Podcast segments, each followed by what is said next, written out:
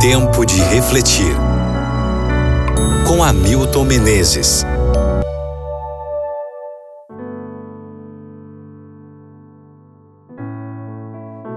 Primeiro aos Coríntios, capítulo 1, versículo 30. É, porém, por iniciativa dele que vocês estão em Cristo Jesus. À primeira vista, as genealogias mencionadas na Bíblia parecem consistir apenas de lista de nomes.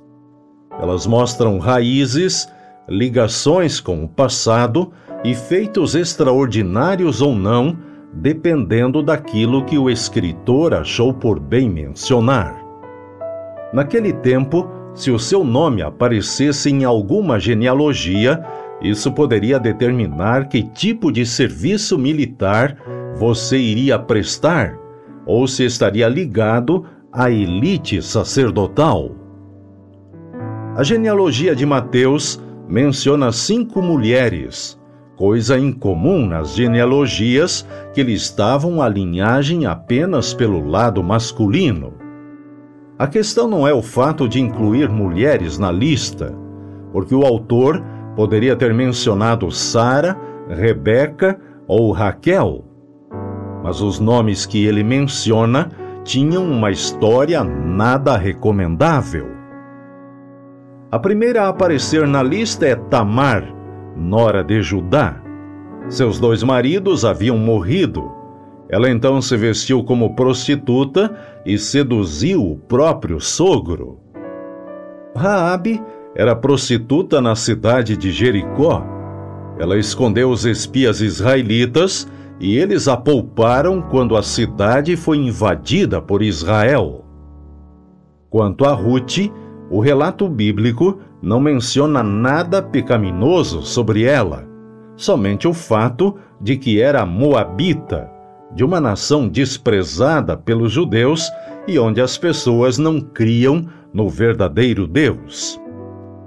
Ao incluir uma mulher de outra nação na genealogia, Mateus queria mostrar, como diz Paulo, que não há judeu, nem grego, escravo nem livre, homem nem mulher, pois todos são um em Cristo Jesus. Gálatas 3, versículo 28. De Batisseba, Mateus diz apenas: tinha sido mulher de Urias capítulo 1, versículo 6. Seu pecado era tão conhecido e censurado por todos que Mateus achou por bem não mencioná-la por nome.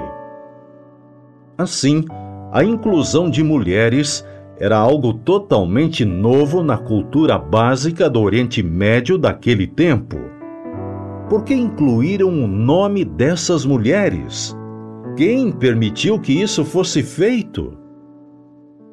Na menção do nome dessas mulheres, percebemos a grandeza da graça de Deus derramada na vida daqueles que tiveram a vida transformada. O Espírito de Deus disse a Mateus: inclua essas mulheres na lista. Elas são participantes da história mais bonita que o mundo já conheceu.